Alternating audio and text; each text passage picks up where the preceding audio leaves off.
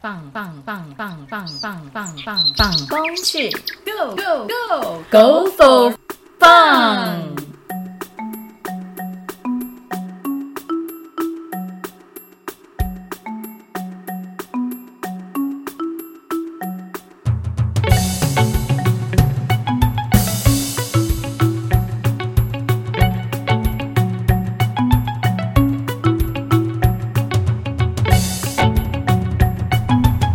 各位听众，大家好，欢迎收听《放风去》，我是宇传一的郑慧允。我是华文一的徐乐璇。我是自治三的江博仪。今天要介绍的是行进系统。那行进系统就是我们在行进间在走路时候所需要的装备。那我们现在就简单简单开始介绍。那第一个我们要讲的是登山鞋的部分。那想问一下说，运动鞋有办法当登山鞋使用吗？当然是不行，因为你平常我们走的路都是平的柏油路啊，或者是一般的瓷砖，运动鞋通常都是不防水的。登山鞋通常都是要防水，因为山上湿气比较重啊，然后还有一些不同的地形什么的，所以登山鞋通常都是比运动鞋还要防水的。运动鞋就是可能讲求排汗，所以它的透气性会比较好。登山鞋它需要防水，所以它的透气性会比较差。它防水是有一层防水漆的，它那个防水漆是泼上去形成一个薄膜。然后一个薄膜久了之后一定会磨掉嘛，所以登山鞋就是要好好的保养。去逛鞋店的时候都会看到那种有专门在卖防水的漆嘛，可以买一罐，就是你出门前就先喷，就加强它的那层膜。外面在山上的时候，好像看到登山鞋，它好似乎有高筒和低筒的差别。那它们之间的差异是在哪里？它们的差别就是。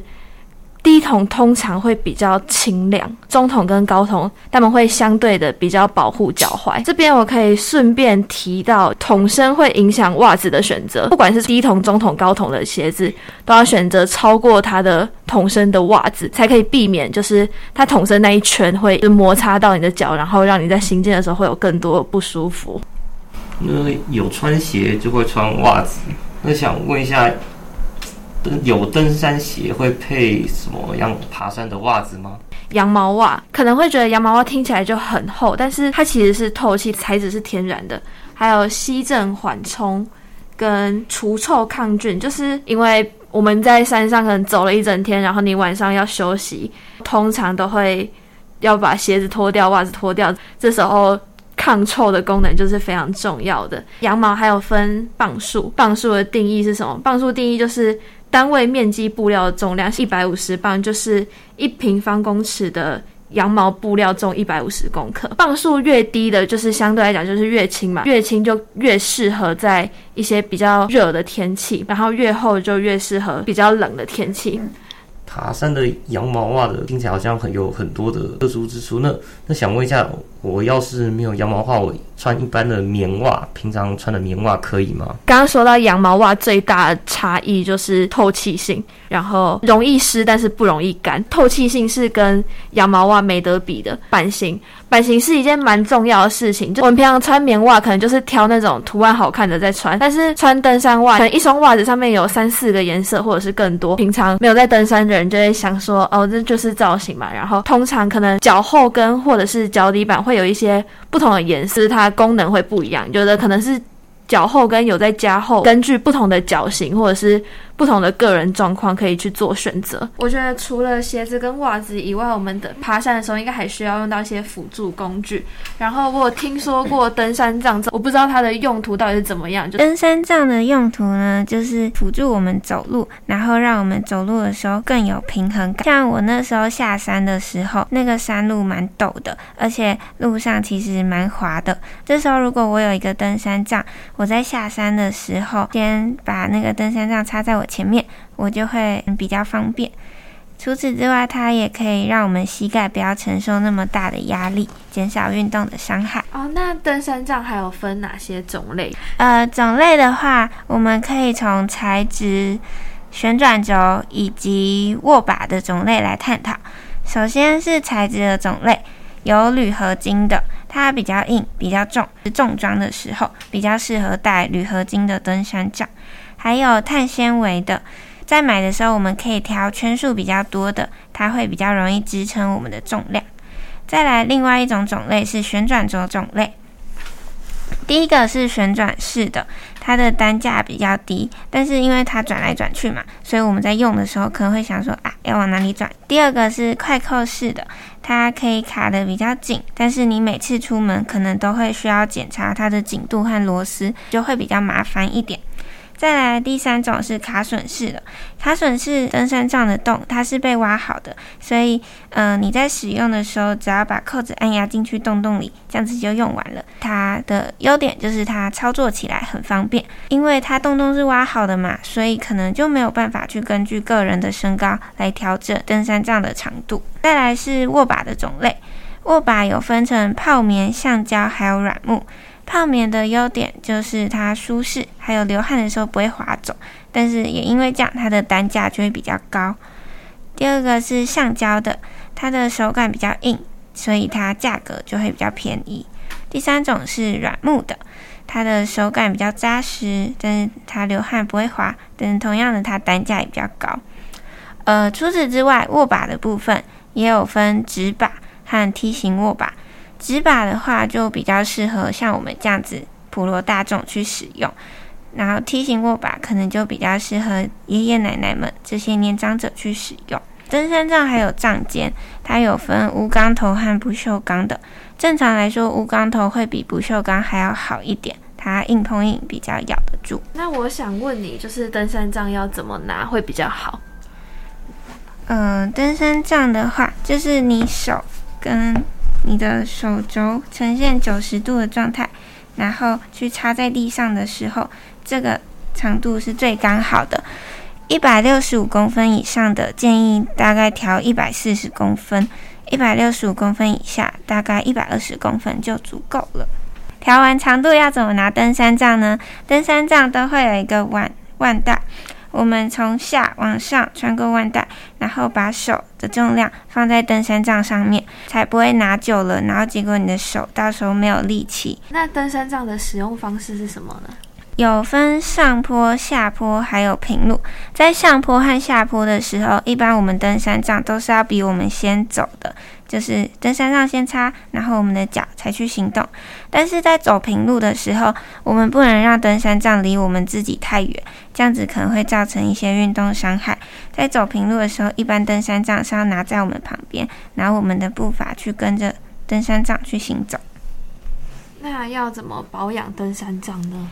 呃，保养登山杖最主要的一个点就是记得要让它干燥一点。需要擦拭的时候，用干布进行擦拭，也要定期把它拉出来，让它晾干，才不会让里面的铝合金氧化。那我想问一下，登山除了登山鞋、登山袜跟登山杖以外，还有没有什么其他可以帮助我们行进时的配件？嗯，还有一个小配件，它叫做绑腿。哦，那什么是绑腿？绑腿原本是用在军事行动上面的，他们会用一块长条的布缠绕在小腿上，因为这些军人长期以来都在行走，他们的脚可能会因为血脉下肌而引起胀痛，还有在走路的时候可能会有一些虫进入他们的裤管，所以绑腿的作用呢，就是防止这些虫进入裤管。但是现在军队中已经比较少在使用了，大多数都是使用于登山、健行等户外活动。那我想问，绑腿的功能是什么？呃，第一个是避免雨水渗进鞋子，才不会就是到时候脚湿湿的，然后起水泡之类的。第二个是保护登山裤，因为一般登山用具其实都蛮贵的，如果每次出去都刮损的话，会很心痛。所以如果有绑腿的话，就可以减少它被磨损、勾破的机会。第三个是防止异物掉进登山鞋里，就像前面说的，军队用它来防一些虫子之类的。我们防止一些奇奇怪怪的东西掉进你的脚里面，才不会到时候莫名其妙受伤。嗯，那绑腿有分种类吗？呃，一般健行用的绑腿会具备最基本的防沙石的功能，然后它稍微防水，但是它是以轻便为主的。第二种是登山、高山重走，还有滑雪用的绑腿，它比上面讲到的还要更耐磨、更防水。再来最厉害的就是远征探险用的绑腿，的功能就是上面那些的 Pro 版全部都变得更厉害，加强保护、透气、防水，还有舒适度。好，那我想问，还有没有其他我们可能不知道的行进使用的小配备？那像刚才绑腿是是会提供你一些保护用的，那我们还有一个东西叫做护膝，顾名思义，它就是拿来保护你膝盖用的。当登山在下坡的时候，你的大腿会需要花费相当大的力气。当你大腿的肌肉肌耐力不足的时候，你膝关节内的软骨会非常容易受伤。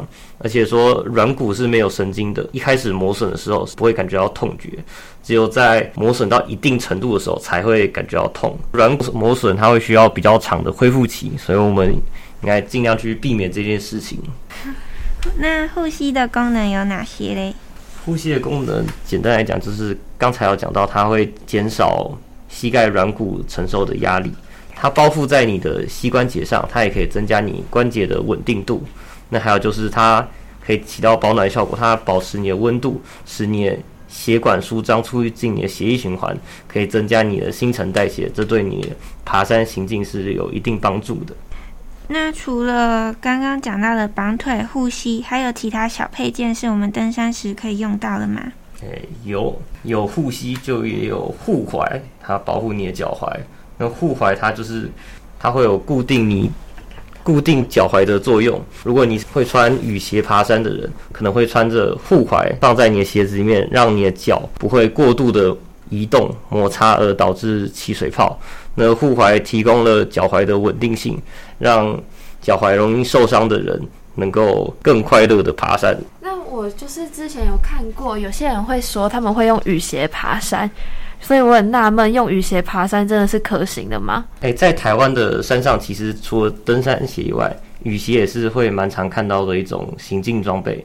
那它的好处在于它是完全防水，而且它就是比你想象中的还要止滑，然后百毒不侵。刚才前面讲讲到的一些一些雨水啦，一些蚂蟥啊，一些。藤蔓或者是一些小虫，它通通碰不到你。在它的另外一个优点，也就是其实也是主要很多人会选择它的原因，就是它便宜而且好用。那登山鞋你如果想要买到比较好的话，动辄好几千块。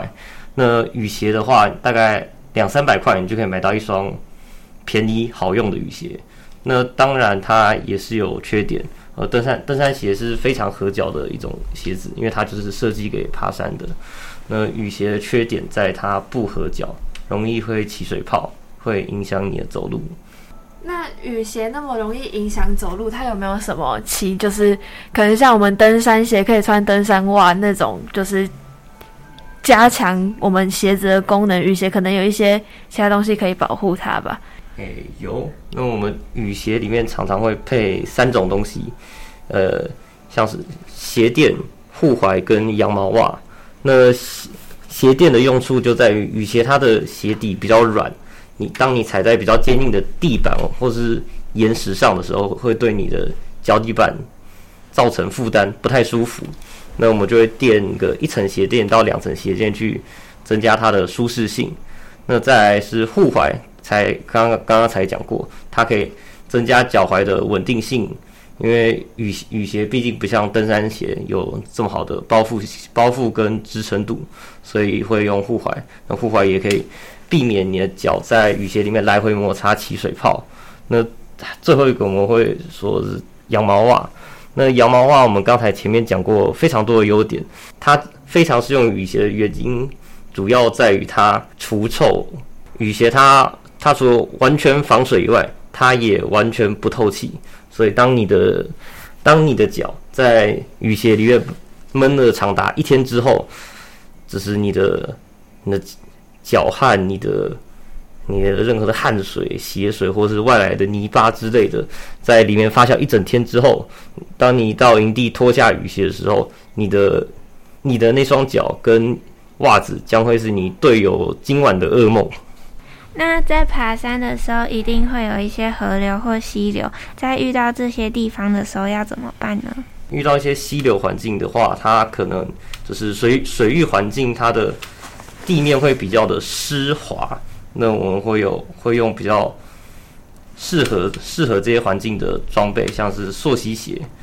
那虽然我们前前面讲的讲的登山鞋有防水性，那雨鞋它也是完全防水，但是溯溪鞋它会更适更适合这个溪流环境。通常我们买溯溪鞋，我们会选选择一种一种鞋底材质，它叫做毛毡底，也俗称叫做菜瓜布底。